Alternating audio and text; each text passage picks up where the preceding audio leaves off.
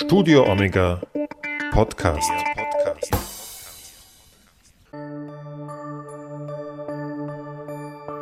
Gründonnerstag 2020.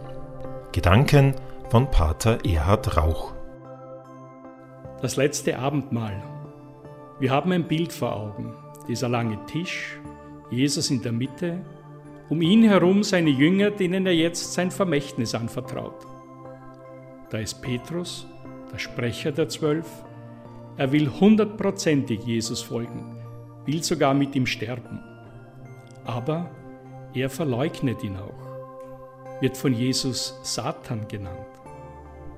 Doch er wird auch dreimal nach seiner Liebe gefragt, wird dabei traurig, begreift und schämt sich auch nicht über sein Versagen zu weinen. Da ist auch Judas, ebenfalls als Zeuge Christi auserwählt.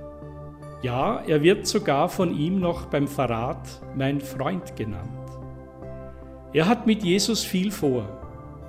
Will er ihn provozieren, herausfordern, sich als der Messias durchzusetzen und dreinzuschlagen? Doch Jesus enttäuscht ihn. So ist die Welt nicht zu retten. Judas verzweifelt, verliert das Vertrauen zu seinem Meister, seiner Vision, seinem Leben und verwirft es. Sind diese beiden wirklich so verschieden?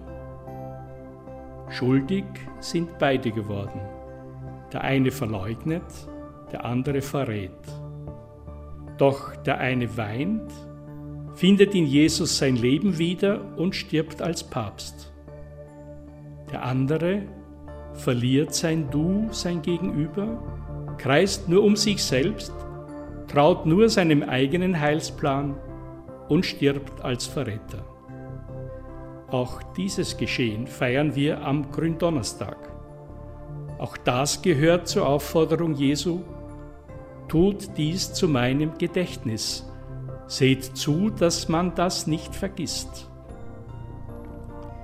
Wir kennen viele Anstrengungen dieser Welt gegen das Vergessen. Pyramiden, Mausoleen, Denkmäler, Paläste. Und wir hüten und renovieren sie und erklären sie zu Weltwundern oder zu Weltkulturerben. Von diesen großen Monumenten gibt die Erkenntnis, das gibt es nur einmal. Das könnte man heute gar nicht mehr so machen. Vom letzten Abendmahl gibt es die Gewissheit, dass es sich jederzeit neu ereignen kann, dass ich nicht zurückschauen muss in die Geschichte, sondern dass sich diese Geschichte immer wieder aufbaut und täglich neue Menschen mit einbezieht. Auch dadurch entsteht Unsterblichkeit. Was wird man in 2000 Jahren von uns finden? großartige Kirchen, die von alter Zeit zeugen und auf die das Denkmalamt aufpasst, oder viele kleine Gemeinschaften, die aufeinander aufpassen und miteinander Eucharistie feiern und so das Gedächtnis Jesu in die Zukunft tragen.